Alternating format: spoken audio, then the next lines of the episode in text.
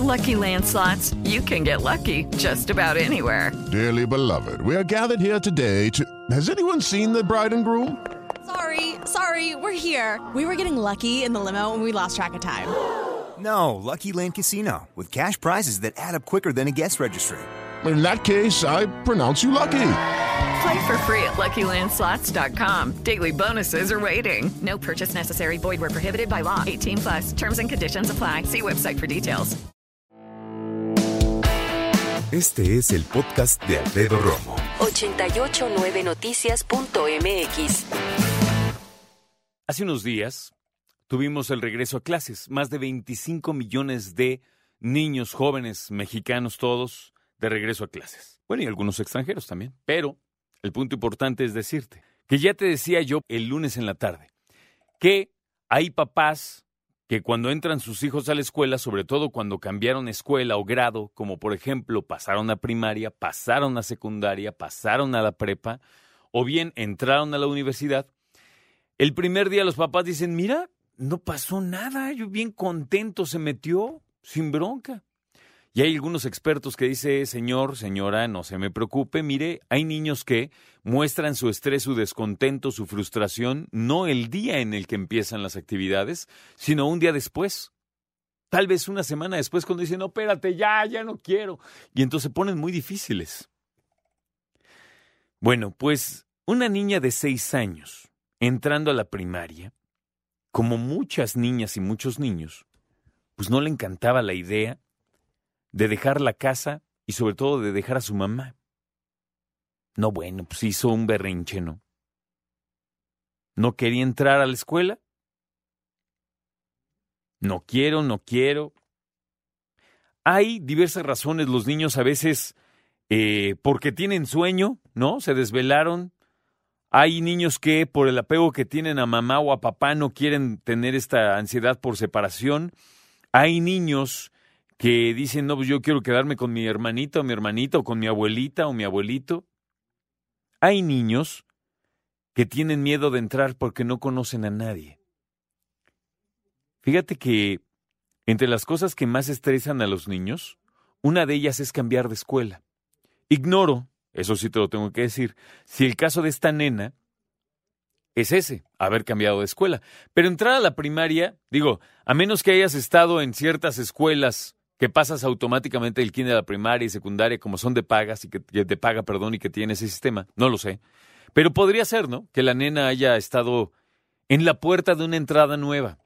Yo me acuerdo y era angustiante, como no conocer a nadie, llegar, no saber ni qué onda, dónde está mi salón, saber cómo va a ser tu maestra o tu maestro, buena onda, estricto.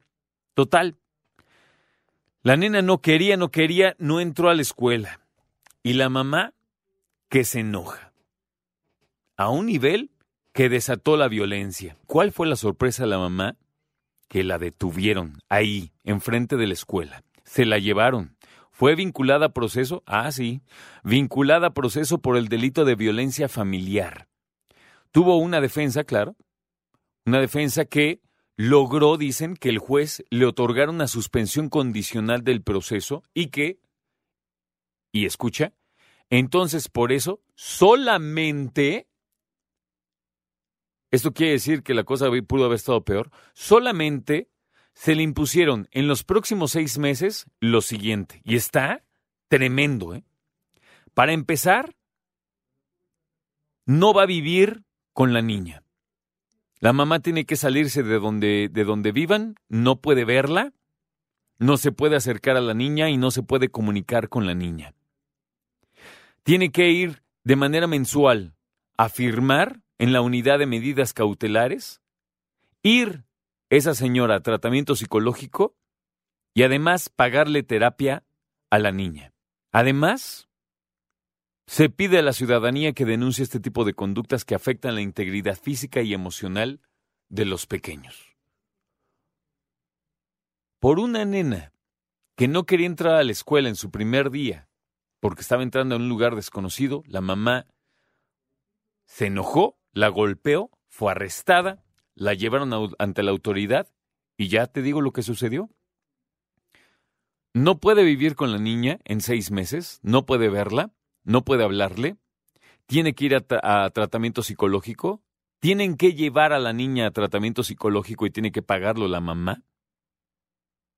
y tiene que ir a firmar a la unidad de medidas cautelares cada mes. Todos nos quedamos impactados y ahora muchos dirían, ay, pues, por darle unas nalgadas a la niña. A ver, fíjate que platicando con una especialista, me estaba diciendo que un niño o niña que se consideren ignorados, segregados, niños que son golpeados, niños incluso que los papás los imitan, crecen de una manera en que de grandes son adultos que padecen emocionalmente. Hay muchos chavos, y yo sé, muchos chavos y señores ahora de la generación X principalmente, ¿no? En donde decimos, ay, a mí me naleaban a cada rato y mira, estoy increíble, soy un tipazo, ¿no? Pero ¿cuántos se atreverían a decir, mira, yo por mi familia, la neta, en la manera en que me trataron, tuve que ir a terapia? Es algo denso. ¿Cómo manejas los berrinches de tus hijos? ¿Cómo educas al momento del berrinche? Porque esa es la expresión. Cuando están en berrinche, estás educando para que crezcan como adultos emocionalmente sanos. Y para eso necesitan padres emocionalmente sanos. Una cosa es poder tener hijos, otra cosa es aprender a ser buenos padres. Ya sabemos que no hay libros para eso en términos de el instructivo, pero la verdad es que lo curioso es que hoy hay más libros de paternidad que nunca. Es cuestión de que alguien los quiera buscar y aprender. Los papás tienen que tener la voluntad de aprender a ser papás. Escucha a Alfredo Romo donde quieras, cuando quieras. El podcast de Alfredo Romo en 889noticias.mx.